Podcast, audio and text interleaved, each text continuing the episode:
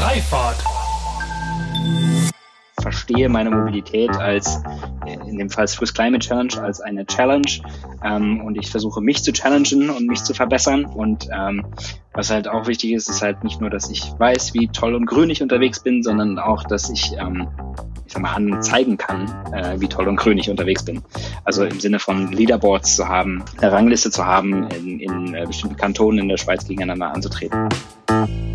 Willkommen zu einer neuen Folge von Freifahrt, dem Interview-Podcast für eine neue und zukunftsfähige Mobilitätskultur.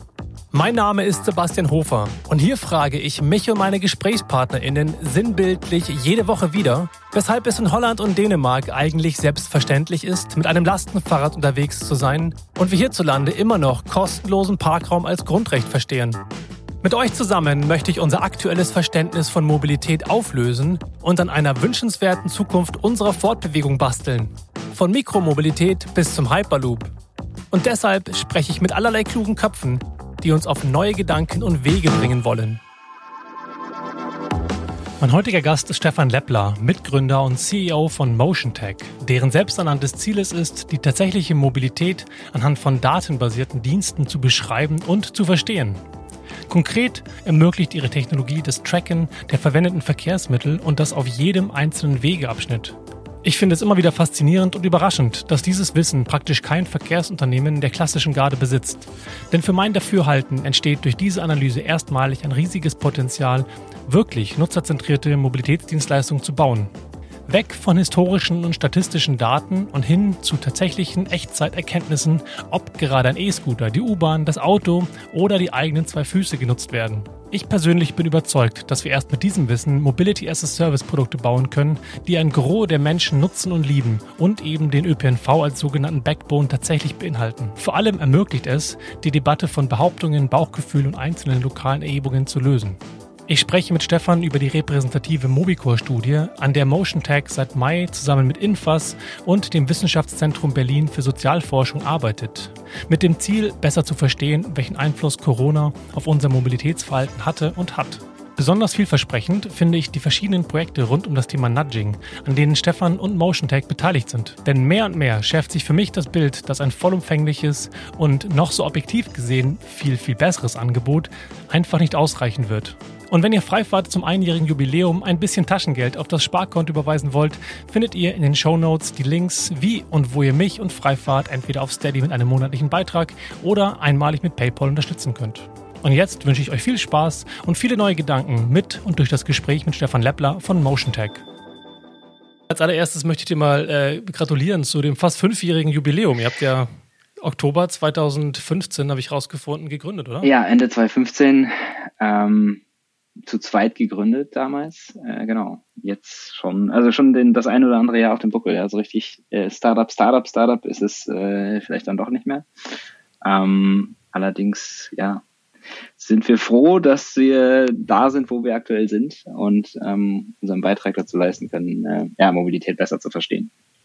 Gibt es eine Party nächsten Monat nach den fünf Jahren? Immerhin ist es ein halbes, halbes zehnjähriges Jubiläum. Ähm, hängt so ein bisschen von der Corona-Situation tatsächlich ab, ähm, wie es da weitergeht. Wir sind aktuell etwas versprengter, das heißt, ähm, alle arbeiten aus dem Homeoffice ähm, und das funktioniert auch sehr, sehr gut. Ähm, ja, tatsächlich äh, hängt es eher davon ab, wie das, äh, wie das ausschaut, ähm, in welcher Gruppengröße man sich wo treffen kann. Ja, mal, mal schauen. Aber äh, wir sind zuversichtlich. Wenn nicht, machen wir es remote. Also wir haben auch, äh, wir haben auch Team-Events aktuell, ähm, einmal im Monat, wo wir uns zusammen vor den Laptop setzen und äh, gemeinsam essen. Ähm, das irgendwie, irgendwie findet man seinen Weg, mit der, mit der neuen Realität umzugehen.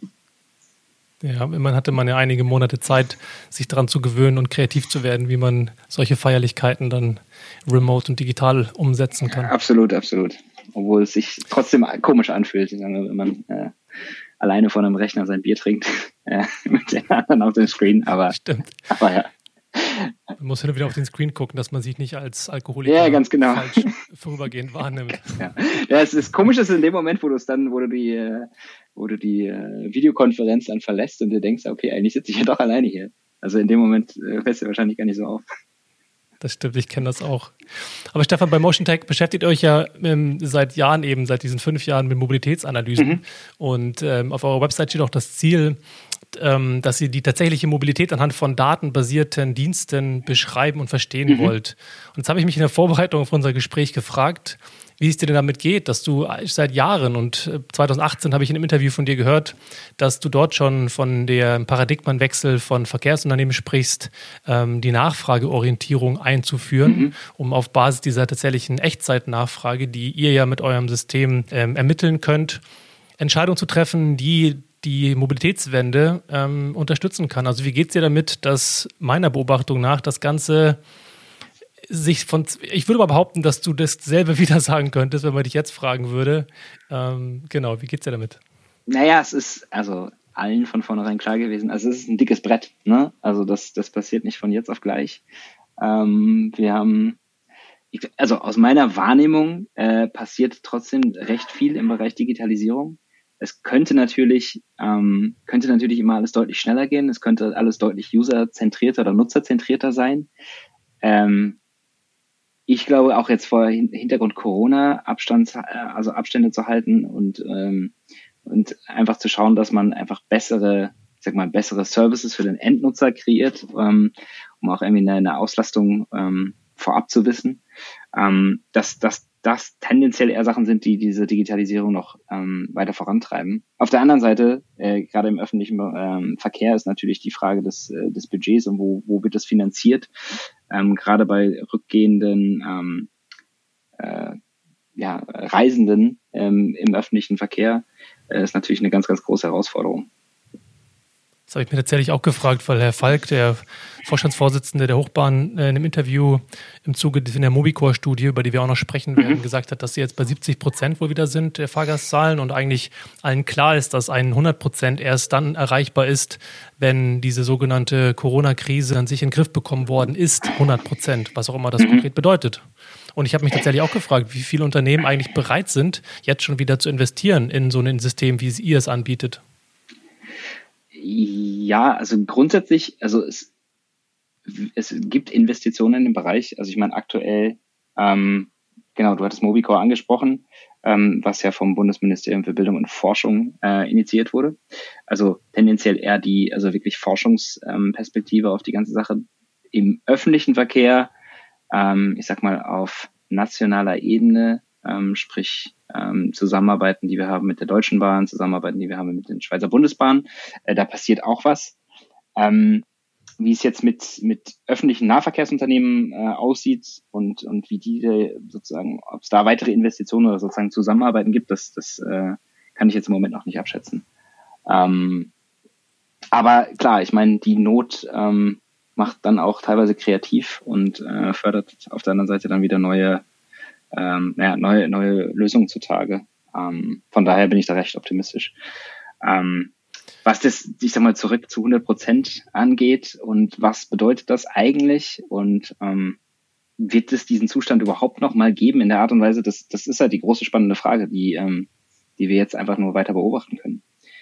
Ähm, Im Wesentlichen muss man halt sagen, dass sich durch, glaube ich, diese Corona-Situation, den, den Lockdown, einfach äh, auch gewisserweise neue Routinen entwickeln, die man normalerweise immer nur hat, wenn man als Individuum, keine Ahnung, den Arbeitsplatz wechselt, äh, die Stadt wechselt, äh, fertig ist mit dem Studium oder Kinder bekommt.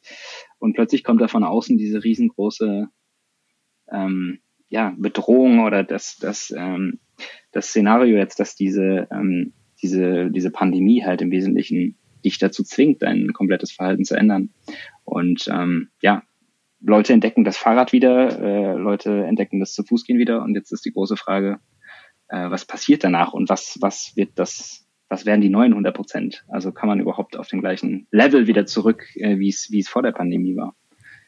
Was ich bei dir interessant finde, ist, du hast ja, bevor du Motion Tech gegründet hast oder mitgegründet hast, 2015, warst ja beim, beim InnoZ, mhm. ähm, einem ja im weitesten Sinne Forschungsinstitut, ähm, was es unter anderem von der Deutschen Bahn finanziert worden ist. Mhm Ähm, und jetzt frage ich mich so ein bisschen, ob das eigentlich dieses Reallabor, von dem viele sprechen von Corona, ähm, ob dieses Reallabor eigentlich in dir so diese vermuteten zwei Herzen hervorbringt, der Forscher in dir ähm, und gleichzeitig aber auch der Unternehmer, der diese, diese Situation nutzen will. Kannst du damit was anfangen mit dieser Beschreibung? Ja, zwei Herzen kann ich also definitiv nachvollziehen. Oder wo kommt das Ganze her? Ich habe halt vor, vor dem InnoZ habe ich ähm, in Berlin hier beim Öko-Institut äh, gearbeitet, äh, im Bereich Infrastruktur und äh, Unternehmen. Sehr viel im Bereich Klimabilanzierung von neuer Mobilität etc. etc. Das hat sich dann äh, am InnoZ so ein Stück weit weiter fortgezogen und im, im Wesentlichen ähm, und ja, ist mal akademischer Hintergrund ist halt, ich bin Umwelttechniker und mich hat es halt immer interessiert, was, was passiert da sozusagen auf der Klimaseite mit, äh, mit dem Verkehr ähm, und wie kann man das verbessern. Und das Problem, was man immer hatte und immer sieht, egal ob man jetzt sich Elektromobilität angucken möchte oder ähm, neue Mobilitätsservices wie Carsharing, Bikesharing, Mobile-Sharing, Kickscooter-Sharing, ähm, man muss halt verstehen, was in der Nutzungsphase da passiert. Weil das große Versprechen, was all diese Sachen haben, ist halt äh, super in der Nutzungsphase ähm, spart es äh, Pkw-Kilometer ein, ähm, es reduziert die Anzahl von Pkws in der Stadt. Und das sind sozusagen die beiden Herzen, die ich eher zusammenbringe. Das ist zum einen ich meine, das eher idealistische, ähm, zu schauen, äh, ja, mit dem, was wir tun, halt am, am Ende ja, für, für effizientere und grünere Mobilität irgendwie einen Beitrag zu leisten. Aber auf der anderen Seite natürlich klar das Unternehmerische, was, was auch ein Stück weit einfach mein neugieriger, optimistischer Wesenzug ist, halt immer neue Sachen auszuprobieren und äh, zu verstehen und einfach die Sachen zu verstehen, die man, die man nicht vorher nicht verstanden hat. Und ja, im besten Falle damit auch noch Geld verdienen zu können. Also das, das, das sind schon zwei, zwei unterschiedliche Herzen, die da irgendwie äh, in der Brust schlagen, ja. Stefan, wenn du sagst, dass du gerne verstehen möchtest, warum sich Menschen wie fortbewegen, dann lass uns doch direkt gerne mal einsteigen in die Mobicor-Studie, die ihr seit Mai mit euren Partnern, dem WZB und Infas, also dem Institut, welches unter anderem die Mobilität in Deutschland-Studie herausgibt, ähm, ja, bearbeitet. Und es wäre schön, wenn du zur Einführung erklären könntest, wie diese Mobicor-Studie aufgebaut ist, vielleicht auch ein paar Beispielen, welche Daten ihr hebt oder welche Ziele ihr verfolgt. Okay, ähm, ja, wie das Ganze zustande kam, ist sicherlich, ist sicherlich einfach, ja, wie gesagt, aus der Not geboren, ähm, aus der Corona-Situation, wie sie nun mal ist und im Wesentlichen, ich glaube, dass alle, was alle, also was man sozusagen sich abgezeichnet hat, ist halt, was bedeutet das am Ende für die, für die Ziele der Verkehrswende in Deutschland? Also, ähm, was, was passiert denn jetzt, wenn, klar, öffentlicher Verkehr nicht mehr so genutzt wird, ähm, diese Routinen gebrochen werden, wir steigen jetzt alle aufs Auto um, äh, wäre natürlich sozusagen bei den aktuellen Emissionswerten äh, eine absolute Katastrophe, äh, wenn alle Leute, die also aus dem ÖV jetzt sich dann einen Pkw anschaffen und äh, nur noch mit dem mit dem Pkw unterwegs sind. Also das war sozusagen die, der der Grundgedanke dahinter, ist einfach zu verstehen, was passiert da gerade. Und dann äh, hat die Studie natürlich das Ziel, das wiederum äh, zurückzuspielen auf die politische Ebene, um auch Handlungsempfehlungen zu geben. Ähm, was die Studie auszeichnet, ist ähm, ich glaube, aus der, also aus der methodischen Sicht halt sehr, sehr spannend, weil wir ähm, als ähm, ja, eine Kombination haben zu dem ähm, zu der Mobilitätsaufzeichnung, ähm, also dem, was, was Motion Tech macht, und zum anderen halt ein sehr, sehr etabliertes ähm, ja, System haben von, von Befragungen, ähm, wie, wie Infas sie durchführt, auch nach dem äh, MID-Standard. Und da kommen halt zwei sehr, sehr äh, sagen wir, zwei verschiedene Perspektiven auf, ähm, auf die Mobilitätsforschung halt ähm, im Endeffekt zusammen. Und ähm, das ist halt sehr, sehr spannend, weil ich glaube, also der Vorteil von dem, was wir dabei tun, äh, den sehe ich eher in der Kontinuität, also wirklich ähm, eine Art Panel-Design zu haben und zu schauen, was passiert ja vor dem Lockdown, während des Lockdowns, was passiert jetzt nach dem Lockdown, ähm, was, was passiert mit den, sag mal, Nutzergruppen, die beispielsweise ähm, sehr, sehr stark ÖV gefahren sind zuvor, ähm, um wirklich ähm, da wirklich Bewegung äh, zu sehen. Ähm, wohingegen natürlich Infas die Möglichkeit hat, natürlich auch noch viel, viel stärker in die Motivlage zu gehen, ähm, besser zu verstehen, okay, was, was wird denn da jetzt substituiert? Ähm, äh, sind das vor allem, also keine Ahnung, beispielsweise die Nutzung von Homeoffice und so, das sind ja diese gesamten, also dieses Reallabor im Sinne, was passiert da jetzt gerade und was, was wird das neue Normal eigentlich sein? äh, ist halt sozusagen, so schrecklich die Situation natürlich ist, aber natürlich extrem spannend ähm, zu beobachten, weil sich da halt jetzt ganz neue ähm, Routinen ausbilden so ein, so ein Panel-Design von Infas, glaube ich, können sich viele vorstellen oder kennen relativ viele, wie so eine klassische Befragung aussieht und die Implikation daraus. Und wahrscheinlich haben viele auch schon die Mobilität in Deutschland-Studie zumindest schon mal gesehen oder haben jetzt die Gelegenheit, da mal reinzublicken in die, ähm, in die letzte Ausgabe. Aber ähm, wie genau funktioniert denn eure Technologie? Also was tragt ihr dazu bei, wenn du sagst, das ist eine kontinuierliche oder der Vorteil liegt in der Kontinuität der Messungen? Ja, also vielleicht ganz kurz, also das, das eine ist ja tendenziell eine Stichtagsuntersuchung ähm, wo man mehrere Leute an einem Stichtag äh, befragt und dann sozusagen über 365 äh, Stichtage das Ganze halt, ähm, das, die ganze Zeitscheibe ähm, abdeckt. Was das ist, was wir tun, ist halt im Wesentlichen, wir statten Leute ähm, mit einer App aus, ähm, Mobilität, also ein automatisches Mobilitätslogbuch, Tagebuch, ähm, was äh, natürlich äh, DSGVO-konform ist, ähm, wo die Leute freiwillig mitmachen. Und ähm, im Wesentlichen starte ich dort einmal die Aufzeichnung ähm, und bekomme dann halt sozusagen täglich zusammengefasst, wie ich unterwegs war. Das hat halt den großen Vorteil für die Probanden und Probandinnen, ähm, dass sie halt nicht manuell eintragen müssen, jeden Tag, okay, wie war ich unterwegs? Das kann man sich relativ schnell ausmalen, dass man das, keine Ahnung, eine Woche äh, im, im besten Fall aushält. Ähm, so, das war sehr optimistisch. keine Ahnung, ja. Sonst ist es halt ein Stichtag, ähm, den man halt sehr genau abgefragt wird, aber das, das äh, kann man sich halt relativ schnell ausmalen, dass man nicht jeden Tag ähm, so ein, so ein äh, ja, Mobilitätstagebuch äh, manuell ausfüllt oder ausfüllen möchte, sei denn man macht das zu seinem Hauptberuf. Ähm, aber genau, da kommen halt sozusagen die, die, die zwei ja, mit Methoden halt zusammen. Die eine, die halt sehr, sehr intensiv nah bei der Person ist und diesen Stichtag möglichst gut mit gesamter Motivlage und allem, was dazugehört, halt zu verstehen. Und zum anderen die Möglichkeit halt ohne wirklich groß, ähm, ja, ich sag mal, die, die Probanden ähm, ja, Arbeit zu verursachen, ähm, äh, einfach diese, diese App einmal runterzuladen, zu starten und äh, dann mitlaufen zu lassen. Und darüber dann halt wirklich kontinuierlich dauerhaft Datensätze zu generieren. Und welche Modi könnt ihr unterscheiden? Weil in der Studie wird der ÖPNV, Auto, zu Fuß gehen und Fahrradfahren explizit dargestellt in den Grafiken. Also wir sind aktuell bei, bei zehn Modi, die wir ähm, vollautomatisch ähm, erkennen können, plus weitere Modi, die man als Nutzer halt noch manuell hinzufügen kann. Ähm, was dazu gehört, ist halt äh, klassischerweise äh, zu Fuß gehen, Fahrrad, äh, Pkw und das Flugzeug, was sozusagen nicht äh, öffentlicher Verkehr ist und dann halt die ganze Bandbreite, die der ÖV äh, zu bieten hat, ähm, über äh, ja, Langstreckenzüge, Regionalexpress, S-Bahn, U-Bahn, Straßenbahn und äh, Bus. Ich hoffe, jetzt habe ich sie alle abgedeckt. Genau. Das sind also genau. Könnt ihr auch ähm, E-Scooter und, äh, und Fahrräder beziehungsweise auch Mopeds mit S-Pedelecs unterscheiden? Ginge das? Äh, das ist eine gute Frage. Also wir, also wir haben es aktuell noch nicht algorithmisch drin. Ähm, und das ist natürlich ein Punkt, der uns, der uns äh, umtreibt, ähm, das rein, ich sag mal, sensorisch zu machen, also über die passive Messung ist auf jeden Fall eine große Herausforderung, wo man sehr, sehr viele ähm, Trainingsdaten heißt es, also im Wesentlichen Daten, von denen man ganz genau weiß, was es denn dann tatsächlich war, äh, benötigt, um die Algorithmik, ähm, also maschinelles Lernen darauf, darauf anzulernen, äh, das zu verstehen.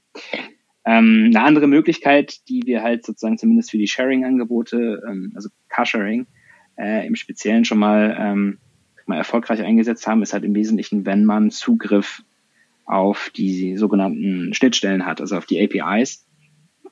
Dann hat man halt sozusagen die Möglichkeit zu sagen, dass dem PKW noch ein zusätzliches Attribut anzu, äh, anzuhängen, das dann äh, Carsharing wäre in dem, in dem, äh, in dem Fall. Also heißt nicht, dass es nicht zukünftig auch möglich ist oder möglich wird, aber aktuell sind wir noch nicht, äh, noch nicht ganz da. Aber es gibt, wie gesagt, neben der rein sensorischen Möglichkeit auch andere Möglichkeiten, das gegebenenfalls äh, ja, erkennbar zu machen.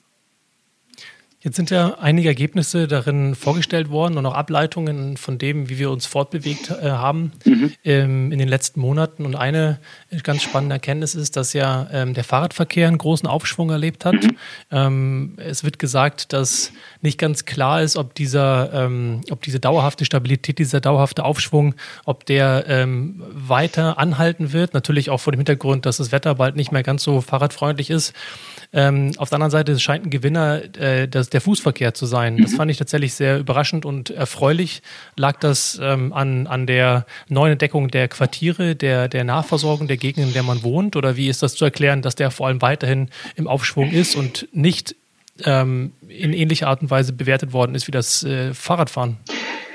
Ähm, mal zurückzusagen, okay, was ist die Motivlage dahinter oder was, was können die Gründe sein? Also wir hatten ja in dieser, ich sag mal, wirklich äh, stärkeren Lockdown-Phase ist halt auch die Frage, ja, man kann nicht den ganzen Tag zu Hause sitzen. Irgendwas muss man machen und im Zweifel macht man halt einen Spaziergang. Und wir hatten äh, sehr, sehr gutes Wetter.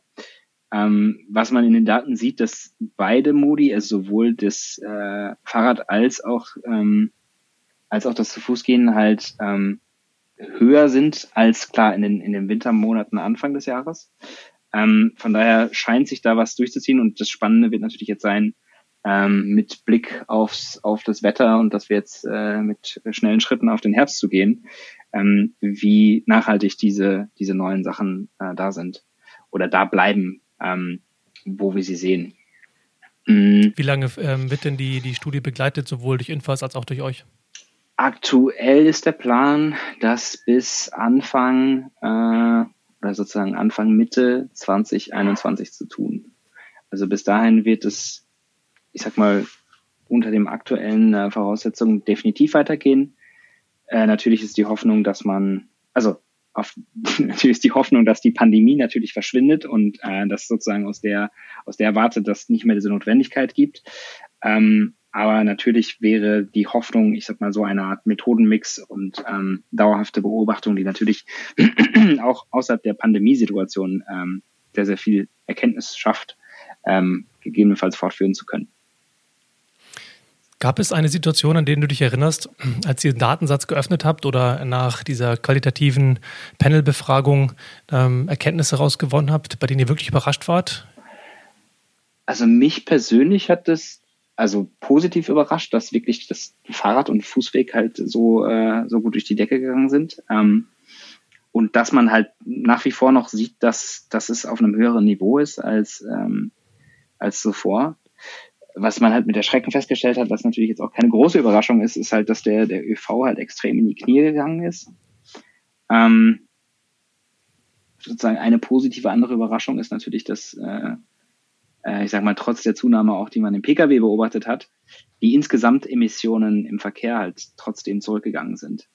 Äh, was erstmal, erstmal was Positives ist, aufgrund der Tatsache, dass zum einen man weniger unterwegs ist, zum anderen, dass auch, ich sag mal, Flugverkehre auch, ich sag mal, neben dem äh, ÖV halt zu den, ich sag mal, Corona-Verlierern gehören. Ähm, ja, von daher, äh, ich sag mal, aus der, ich sag mal, ja, Klimaperspektive ähm, muss ich sagen, also unterm Strich doch an, also bilanziell dann positiv, ähm, weil äh, Fahrrad, Fußweg äh, dazugekommen sind und, und Flugverkehre, die halt extrem äh, emissionsstark sind, halt zurückgegangen sind. Ähm, das waren so, glaube ich, die, die, die wesentlichen Highlights oder die Sachen, die man halt gesehen hat. Ähm, genau.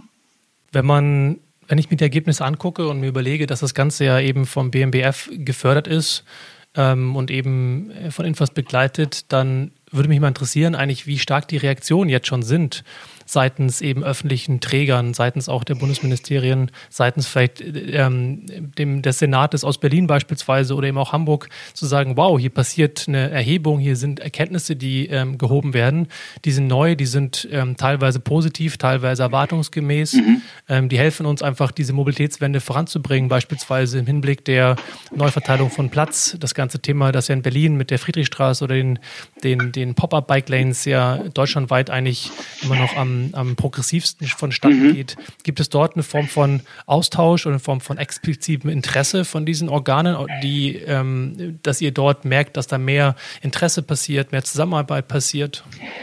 Ähm, ich meine, es ist, es ist ja sozusagen ein Konsortium, beziehungsweise wir sind ja Unterauftragnehmer. Also von daher, ich sag mal, direkt von den angesprochenen Organen muss ich sagen, hört man relativ oder höre ich zumindest persönlich relativ wenig. Ähm, wo allerdings andererseits ein großes Interesse oder mediales Interesse eher äh, forscht, ist halt wirklich, dass, dass man äh, aus der Richtung, ähm, ja, da, also da, da gibt es tatsächlich eher ein öffentliches Interesse, ähm, was, was sozusagen Artikel im, im, im Spiegel beispielsweise angeht, ähm, wo da wirklich dann über diese Sachen berichtet wird. Ähm, wie gesagt, jetzt, ich sag mal, vom, vom Berliner Senat habe ich persönlich jetzt äh, noch nicht gehört.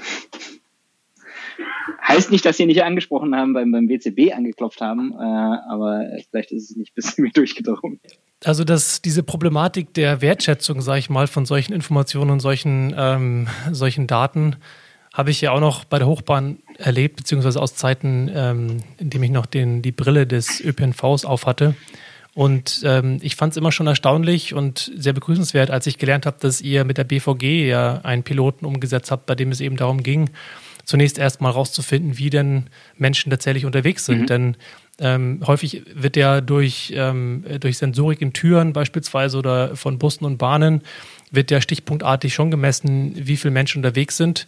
Ähm, und dann ähm, durch Befragung hier und da gibt es wiederum, wie du schon gesagt hast, Einzelereignisse, sodass man statistisch hochrechnet, wie viele Menschen unterwegs sind. Aber de facto weiß ja keiner, von den Verkehrsunternehmen, den öffentlichen Verkehrsunternehmen, wie ähm, Menschen unterwegs sind, warum sie unterwegs sind mhm. und schon gar nicht tagesgenau und schon gar nicht echtzeitmäßig. Und mhm. das finde ich irgendwie sehr, sehr ähm, ja, passend zu dem, was du gerade er erwähnst, dass da einfach auch vielleicht nicht die Art von, von Interesse da ist, zu sagen, wow, ähm, das ist neu, das wollen wir irgendwie auf einem anderen Level jetzt weiter vorantreiben, um wirklich was zu lernen über, über das Mobilitätsverhalten der Menschen. Mhm.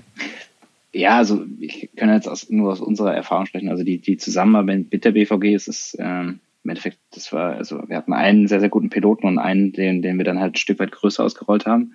Ähm, ist sehr positiv und da ähm, schauen wir auch mal, wie es jetzt, äh, wie es jetzt weitergeht. Also und da ist tatsächlich auch ein Interesse daran, an diesen Daten und ähm, das besser zu verstehen, auch um im Endeffekt, im Endeffekt einfach einen besseren, einen besseren Service äh, für die Leute anzubieten. Ähm, Natürlich muss man natürlich auch den Kontext da sehen. Die haben auch äh, aktuell auch noch eine ganze Menge andere Themen äh, aufgrund der Corona-Situation und äh, das Ganze, also das Reisen sicherer zu machen ähm, ähm, und auch zu schauen, dass sie halt die, die Fahrgastzahlen wieder nach oben bekommen.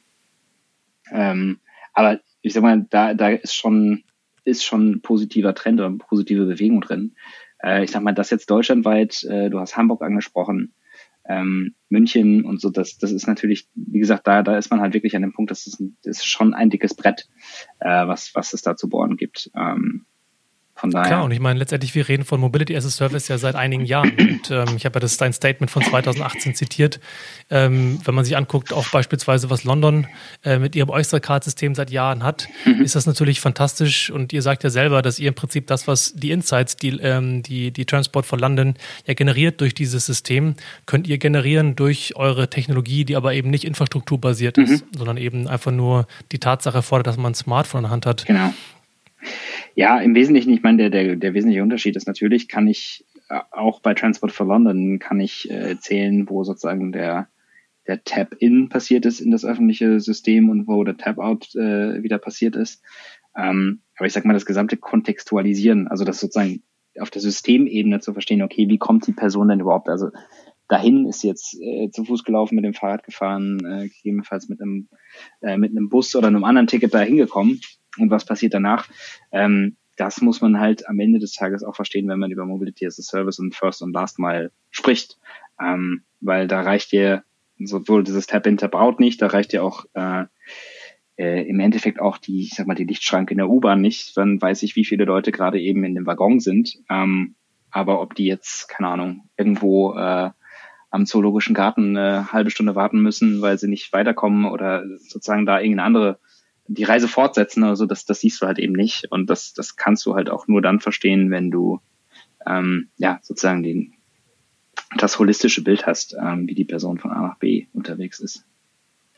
Bevor wir da weiter reingehen, würde ich ganz gerne ein kleines Spiel mit dir spielen. Und zwar ähm, bist du mein erster, mein erstes Versuchskaninchen dafür. Das Spiel kennt man ganz gut aus verschiedenen äh, Podcasts. Und zwar ist es sogenannte Entweder-Oder-Spiel. Die Idee dahinter ist ja aber, dass man relativ schnell antwortet. Du hast eine Entweder-Oder-Variante. Ja. Und du hast einen Joker, dass du sagen darfst, dass du dich nicht entscheiden musst. Ja. Und ähm, das sind äh, 21 Fragen. 21. Und, äh, wow. 21. Es geht also ruckzuck. Okay. Also Fahrrad oder E-Scooter? Fahrrad. U-Bahn oder Ride-Hailing? Oh, hängt von der Tageszeit ab. Äh, U-Bahn. Besitzen oder teilen? Teilen. Apple oder Google? Was das Telefon angeht, Apple. Threema oder Telegram? Telegram. Forschen oder gründen? Erst forschen, dann gründen, also gründen. Free Floating oder Hybrid? Uh, Free Floating. Alleine oder gemeinsam? Gemeinsam. Innenstadt oder Randgebiete? Das ist äh, Innenstadt. Schwierig zu Deutschland oder Schweiz? Äh, Deutschland. Amerika oder Deutschland? Deutschland. Amerika oder China? Boah. Boah. Äh, äh, Amerika. Ziemlich Kalif as you go. Kaliforn mhm. Kalifornien oder China hätte ich auf jeden Fall Kalifornien gesagt. Es hängt so ein bisschen davon ab, ja. Ähm, mhm. Pay as you go oder Bundle? Pay as you go. Neu bauen oder umwidmen? Boah. Ähm, Schnell antworten. Neu bauen. Auto oder 15 Minuten Quartier? 15 Minuten Quartiere. Payback oder nicht? Payback. Verbote oder Belohnung? Belohnung. Belohnung oder Vergünstigung? Hm, Belohnung. Kostenlos oder 365 Euro Ticket? 365 hm, Euro Ticket ist fair. Open Data oder nicht Open Data? Open Data. Nachhaltig oder schnell? Nachhaltig. Sehr gut. Danke fürs Mitmachen. ja, gerne. Ja, bei manchen Fragen hat's, äh, ist halt sehr, sehr kontextabhängig, aber du hast halt in dem Moment keinen Kontext, aber das, das, da kommt man schon manchmal ins Stocken. Bei all dem, was ihr könnt und was ihr tut, liegt ja eine Sache relativ nahe, nämlich die, die Überlegung, diese Information einzusetzen, entweder das System attraktiver zu machen oder eben ähm, in Richtung eines, einer Verhaltensänderung zu zielen. Mhm. Und du hast ja gesagt, mit deinem Hintergrund ähm, ähm, beim Öko-Institut beispielsweise und eben auch durch dein Studium und deine, deinen Wertekodex, so wie mhm. ich ihn verstehe, ist es ja ein Anliegen von dir, scheinbar eine, diese Wende voranzutreiben. Und ähm, da gibt es ja verschiedene Aktivitäten, die vor allem scheinbar in der Schweiz sehr, sehr stark sind. Also die SBB MyWay App beispielsweise, mhm. bei dem es darum geht, ähm, verschiedenste Informationen zu bekommen, um dann zu nudgen, zu sagen, hey, guck mal hier, du kannst eine halbe Stunde später fahren, wenn weniger, äh, die Züge weniger voll sind, beispielsweise, um ein einfaches äh, Beispiel zu nennen, oder eben auch die Swiss Climate Challenge. Warum ist die Schweiz da so aktiv? Ist das ein Zufall, dass ihr mit denen so viele Kooperationen habt oder liegt das äh, an etwas anderem? Das ist eine gute Frage. Ähm, also erstmal auf den ersten ich Punkt. von Sascha Lobo gelernt, dass gute Fragen immer dann gute Fragen sind, wenn der, der derjenige, der gefragt, erstmal keine Antwort ja. darauf weiß. Ähm, nee, also es gibt tatsächlich, also wie, oder andersrum gesagt, wir als Motion Tech arbeiten sehr, sehr viel mit Schweizer äh, Unternehmen oder Institutionen zusammen. Also du hattest die Swiss Climate Challenge angesprochen, die halt von der ähm, von der Swisscom initiiert ist oder unter anderem von der Swisscom auch äh, von Migro und äh, Swiss Energy ähm, SBB als Schweizer Bundesbahn, klar, mit, mit der MyWeb, äh, äh, an der wir zusammenarbeiten, oder auch die ETH Zürich, die im Wesentlichen ja ihre Verkehrsforschung ähm, auch mit einer mit einer App von uns durchführt und auch sozusagen in dem Bereich äh, ja Corona-Mobilität ähm, sehr sehr viel äh, macht aktuell. Ähm, woran das liegt? Ja, ich weiß nicht. Also ich habe das Gefühl, also ich meine, die Schweizer Bundesbahn beispielsweise ist, ist aus meiner Sicht sehr, sehr weit vorne, was, was Digitalisierung angeht, ähm, was Nutzerservices angeht und auch äh, ein Stück weit das, ich sag mal, unternehmerische, ähm, einfach Sachen auch auszuprobieren.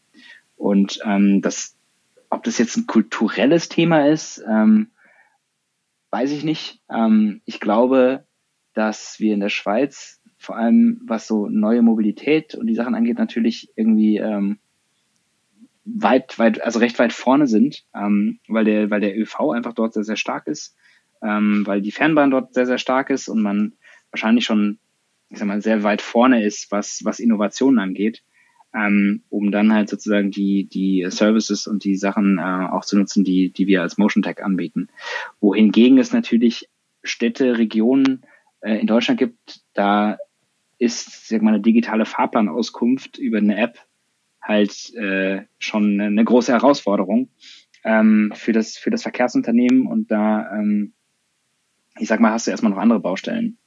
Ähm, genau. Aber wie gesagt in Deutschland äh, Zusammenarbeit mit mit der Deutschen Bahn oder mit mit äh, mit Infas in den Projekten ist natürlich äh, oder der BVG ähm, natürlich auch äh, ja positive Sachen. Also von daher kann ich das jetzt nicht so ganz schwarz-weiß äh, malerisch sagen aber ähm, es hat, glaube ich, viel damit zu tun, wie weit die, äh, diese Unternehmen äh, einfach in dem Prozess der Digitalisierung schon fortgeschritten sind. Jetzt hatte ich in der letzten Folge ähm, das Projekt The Good Turn, äh, über das ich berichtet habe und die ich zu Gast hatte. Und da geht es ja auch um das Thema Verhaltensänderung, mhm. äh, ein Nudgen hin in eine, eine andere Mobilitätskultur hin. Und ich würde von dir gerne wissen, was du in diesen Projekten gelernt hast, was schon gut funktioniert. Also welche Form von Incentives, welche Form von kleine Stupser ähm, funktionieren gut, ähm, um eben ähm, ja, Verhalten in Richtung einer nachhaltigeren oder vielleicht einfach effizienteren Art der Fortbewegung zu, zu erreichen. Ja, also ich glaube, im, ich sag mal, unterm Strich ist ein wesentlicher Punkt, ähm, den Leuten etwas, ich sag mal, Positives zurückzugeben ich sage das jetzt mal ganz so hochtrabend. Das heißt, ähm, was nicht funktioniert, ist einfach sozusagen den, den erhobenen Zeigefinger und sagen, du, du, du, äh, das ist ja total schlecht, wie du hier unterwegs bist, mach das mal anders. Also das, das, äh, das funktioniert nicht. was, was Sachen sind, die funktionieren oder die sozusagen zumindest implementiert sind äh, und weiter fortgeführt werden, ist zum einen das Ganze halt wirklich, ich sag mal, spielerisch äh, darzustellen. Ähm, na, also das, das Thema halt jetzt nicht äh, über den erhobenen Zeigefingern, sondern halt irgendwie, ich verstehe meine Mobilität als, äh, in dem Fall Swiss Climate Challenge, als eine Challenge ähm, und ich versuche mich zu challengen und mich zu verbessern und ähm, was halt auch wichtig ist, ist halt nicht nur, dass ich weiß, wie toll und grün ich unterwegs bin, sondern auch, dass ich ähm, ich sag mal, anzeigen kann, äh, wie toll und grün ich unterwegs bin. Also im Sinne von Leaderboards zu haben, ähm, eine Rangliste zu haben, in, in äh, bestimmten Kantonen in der Schweiz gegeneinander anzutreten. Und das sind Sachen, die halt, die halt sehr, sehr positiv sind. Ähm, was noch einen Schritt weiter geht, ist jetzt ein, ein, Projekt, was wir mit der Deutschen Bahn in Münster starten. Das ist ein erster größerer Pilot äh, mit einer App, die heißt Münster bewegt. Und da geht's äh, geht's tatsächlich darum, dass ich ähm, Klimataler sammle, wenn ich mit den äh, Öffentlichen unterwegs bin, zu Fuß unterwegs bin und mit dem Fahrrad fahre. Und für diese Klimataler habe ich halt die Möglichkeit, mir ähm, ja sozusagen Belohnungen zu holen, ähm, die von lokalen Partnern auf dieser Plattform äh, bereitgestellt werden. Ähm, das heißt, lokale und regionale Partner, ähm, keine Ahnung, das kann, das kann von Komoot das ähm, ich sag mal, die, die Premium-Fahrradnavigation offline sein, ähm, die ich mir da holen kann. Es kann eine Begrüßungskiste von HelloFresh sein ähm, und es können sozusagen auch ähm, ja, ein Kaffee beim lokalen Bäcker sein, äh, was ich da kriege. Und dann habe ich natürlich nochmal, ich sag mal, neben dem, ich sag mal, den tatsächlichen materiellen äh, Gegenwert von, ähm, ja, von der, von der grünen Mobilität an sich, was natürlich nochmal ein bisschen mehr Zug hat als nur, ähm, sag mal, die Information an sich. Du sagtest ja, dass das Ganze ähm, von der Deutschen Bahn initialisiert worden ist an der Stelle. Das finde ich schon mal ähm, insofern interessant, als ich das jetzt nicht erwartet hätte im Münsteraner Kontext. Wie kam das dazu und wie kam ausgerechnet dieser Zusammenhang mit den, ähm, mit den, dem öffentlichen, ähm, dem Einzelhandel, von dem du erzählt hast?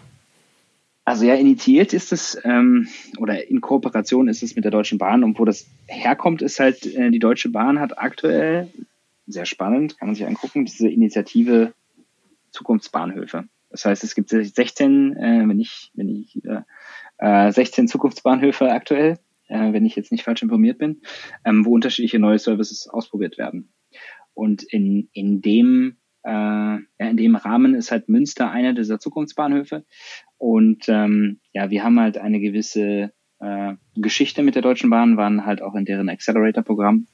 Und ähm, ja, wir haben halt äh, sozusagen das, das Mindbox, äh, Mindbox-Programm und haben halt in dem Kontext auch überlegt, okay, was, äh, was kann man machen, was ist sozusagen ein, ein, ein spannendes Thema, ähm, was in diesem ja, in diesem Bereich äh, Zukunftsbahnhöfe, äh, neue Mobilität und grünere Mobilität halt reinpasst.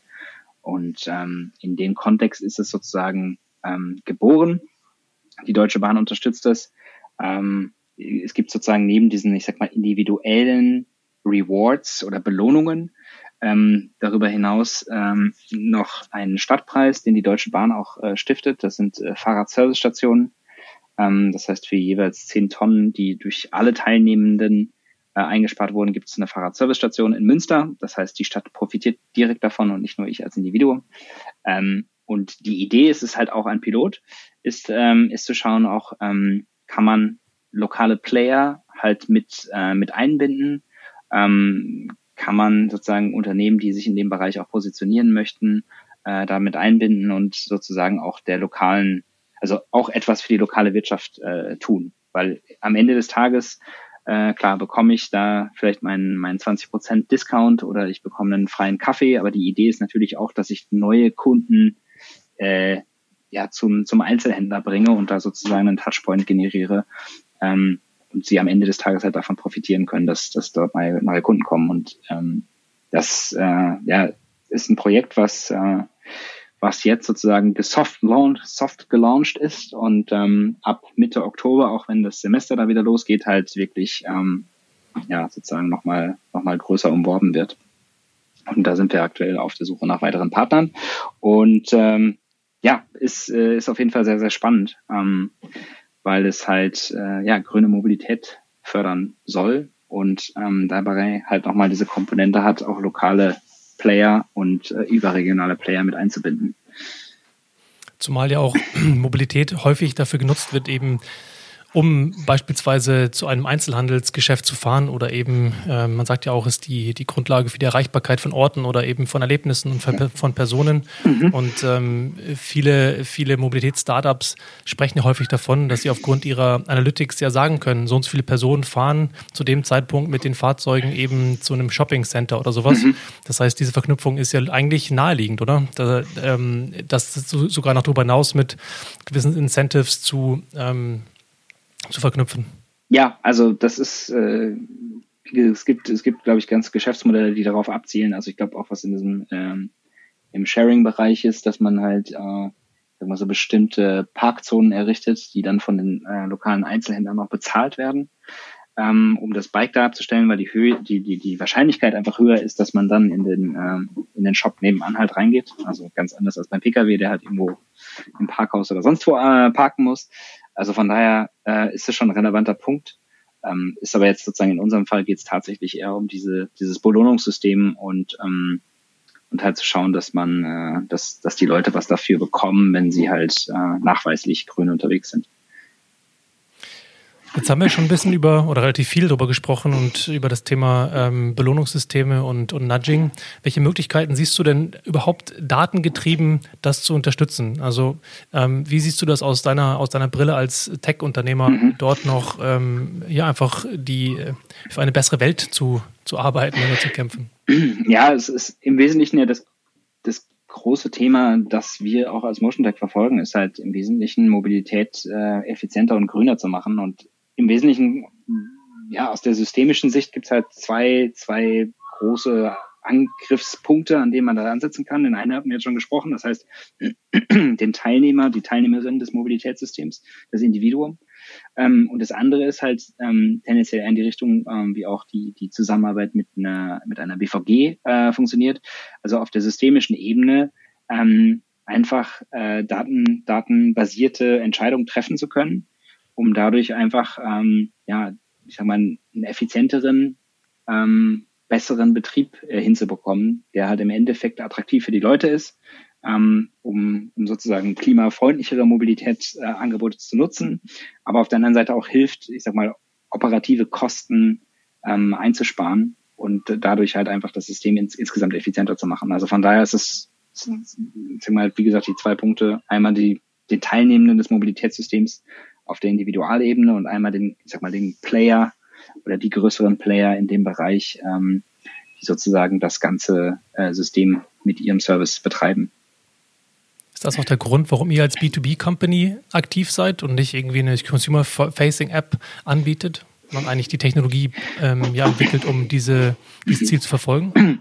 Ja, also ich glaube, am, am Ende des Tages ähm, wird, es ist der größere Hebel liegt tendenziell darin, halt das System äh, in diese Richtung halt, äh, ich sag mal, positiv weiterzuentwickeln. Also das wird, also zumindest meine persönliche, meine persönliche Einschätzung, ist das, wo wir, wo wir am, am meisten am Ende des Tages heben können, ähm, was, was Einsparpotenziale angeht. Ähm, aber klar, es fängt, äh, es fängt beim Individuum an und wenn man diese beiden Punkte zusammenbringt, dann hat man natürlich eine, ich sag mal, recht hohe Wahrscheinlichkeit, dass man damit auch ähm, nachhaltigen Erfolg äh, erzielt. Und ähm, lancierend dazu, welche Maßnahmen siehst du, die aktuell vielleicht noch nicht stattfinden, im Sinne von Push-Pull-Maßnahmen, die du aber zwingend ähm, für erforderlich siehst? Ja, ich, ich glaube, dass ähm, ich glaube, das eine ist wirklich das, das Angebot zu machen, also vor allem äh, infrastrukturell das Angebot zu machen ähm, oder halt dahingehend ähm, Sachen umzuwidmen tatsächlich. Also äh, ja, klassisches Thema, also Parkraum in, in, in Fahrradwege umzuwandeln oder in, in, in äh, ja, eine gemischte Nutzung, das, was man halt als, äh, als Fußgänger, Fahrradfahrer, die diese Sachen nutzen kann. Ähm, das, das ist sicherlich ein, ein, ein Thema, was man halt vor allem im städtischen Kontext halt äh, deutlich, deutlich mehr spielen kann, um einfach da irgendwie ein besseres Angebot zu machen, weil ich glaube, das, das eine ist natürlich zu sagen, hey, ich will irgendwie grün unterwegs sein, ja, oder ich möchte auch irgendwie meinen Arbeitsweg mit einer sportlichen Aktivität verbinden. Das andere ist natürlich das Sicherheitsgefühl, was Leute haben und ich glaube, dass, dass da, da hängt es halt dann am Endeffekt äh, mit der Infrastruktur zusammen. Ähm, da diese Angebote zu machen, jetzt, ich sag mal, City Maut oder irgendwelche Geschichten, ja, das, äh, das muss man halt, ähm, ich sag mal, von, von Stadt zu Stadt sich äh, tatsächlich anschauen. Ähm, was, glaube ich, am Ende des Tages wichtig ist, ist, äh, ja, dass es, ich sag mal, ein gerechtes äh, Infrastruktur seitens ein gerechtes System gibt und dass, ähm, ja, wenn man sich jetzt Wohnraum äh, Kosten in Berlin oder sicherlich äh, oder in Hamburg oder in München oder in, in jeder deutschen Stadt anguckt, ähm, was man da für den Quadratmeter Wohnfläche zahlt versus das, was man für den Quadratmeter Parkfläche zahlt, äh, ja, da gibt's halt schon eklatante Unterschiede und ähm, die Frage ist halt, äh, ist das eine gerechte Verteilung von, von, von, von Raum in der Stadt? Und da äh, gibt es sicherlich äh, Möglichkeiten und Instrumente, das, das gerechter zu tun. Ich frage mich vor allem, wie eure Technologie dabei helfen könnte, sowas dynamischer ähm, zu bepreisen. Du sprichst ja von der City Maut oder auch eben von Parkplätzen. Man könnte durchaus ja darüber sprechen, dass Parkplätze, wenn genug da sind zu einer gewissen Zeitpunkt und man sich über eine gewisse Anzahl von ähm, privaten Pkw beispielsweise einigen kann, die halt irgendwie im urbanen oder suburbanen Bereich, also urbanen Bereichen rumfahren dürfen. Suburban ergibt da keinen Sinn an der Stelle. Mhm. Ähm, dass man, ähm, dass dann beispielsweise auch Parken für Elektrofahrzeuge ähm, günstiger sein könnte, dass ein City-Maut beispielsweise abhängig von dem tatsächlichen Verkehrsaufkommen sich ändern könnte, dass man auch Ticketpreise für ÖPNV ähm, ändern könnte anhand eben von solchen ähm, Technologien, die entwickelt, weil man weiß, hey, gerade ist eigentlich relativ wenig los, deswegen vergünstigen wir das Ganze, mhm. beziehungsweise wir wollen jetzt, wie das, wie das ja die Schweiz mit dem der MyWay App ja gewissermaßen auch versucht, ähm, hin zu channeln, ähm, dass die Ressourcen, die wir haben, einfach sinnvoller genutzt werden. Und das kann ja sowohl in eine positive Richtung, also in eine, in eine Angebotsrichtung gehen, aber halt auch in eine, in eine verhindernde Richtung, dass halt einfach Strafen ähm, höher werden, wenn es explizit nicht gewünscht ist von beispielsweise einer Stadt. Mhm. Nee, absolut. Also da, ich sag mal, durch die Digitalisierung im Generellen gibt es da auf jeden Fall sehr, sehr viel Potenzial, Sachen halt dynamisch zu machen und nicht, ja, also sozusagen statische Sachen halt ähm, zu durchbrechen und das Ganze halt wirklich in Abhängigkeit von der von der eigentlichen Nachfrage, von der aktuellen Situation und vom Bedarf halt zu tun. Ähm, und wie gesagt, ich bin jetzt auch nicht jemand, der sagt, äh, bitte alle PKWs und nur noch Elektro und alles Sharing und so weiter und so fort. Klar, wie gesagt, als Städter und so kann man da immer irgendwie total äh, frei von der Leber runter sagen, ja, und ich fahre mit dem Fahrrad zur Arbeit und so weiter und so fort. Aber ja, es ist äh, ja auf ähm, im suburbanen oder in, in der im ländlichen Raum hast du hast du einfach eine ganz andere Bedarfslage. Und deswegen, ja, klar, wird es am Ende des Tages auch nicht dazu sein, dass irgendwie one size fits it all und das sind die Maßnahmen für alle. Ähm, aber genau wie du es angesprochen hast, es gibt Möglichkeiten, Sachen halt auch, ich sag mal, im kleinräumigeren Teil, das heißt jetzt nicht nur Stadt versus Land, ähm, aber auch innerhalb vom, vom städtischen Kontext oder so halt deutlich bedarfsgerechter zu tun und äh, zu machen und da halt einfach eine, ja, ich sag mal, eine möglichst ja, an der Realität äh, bestehende Lösung halt äh, zu implementieren. Um das Gespräch mal zum Ende zu bringen, du hast es gerade schon ein Stichwort genannt und ähm, ich in der Hoffnung, dass du neben deiner Tätigkeit als Geschäftsführer von Motion Tech hin und wieder mal Zeit hast, diese Visionen, diese ähm, auch kleinräumigen Visionen und ähm, vielleicht verkehrsplanerischen ähm, Utopien zu erdenken. Mhm. Ähm, gibt es dort ähm, konkrete ähm, ja, Visionen oder Be Be äh, Beispiele oder Bilder, die du, die du teilen kannst von einem suburbanen oder von einem urbanen Kontext, wie du das, ähm, wie du persönlich für dich eine wünschenswerte Zukunft ähm, malen würdest?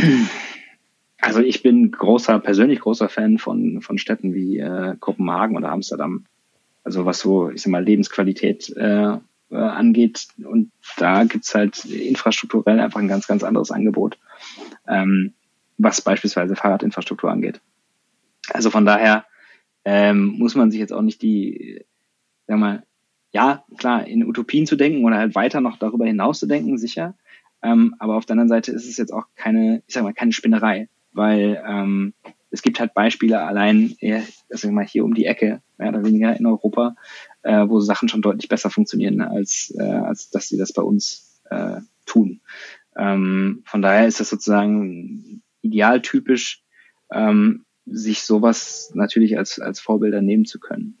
Ähm, und da gibt's ja auch in Deutschland äh, eine ganze Menge toller Initiativen. Also das ist jetzt nicht so, dass wir hier auf verlorenen Posten stehen oder äh, keine, kein, äh, kein Fortschritt zu erkennen ist.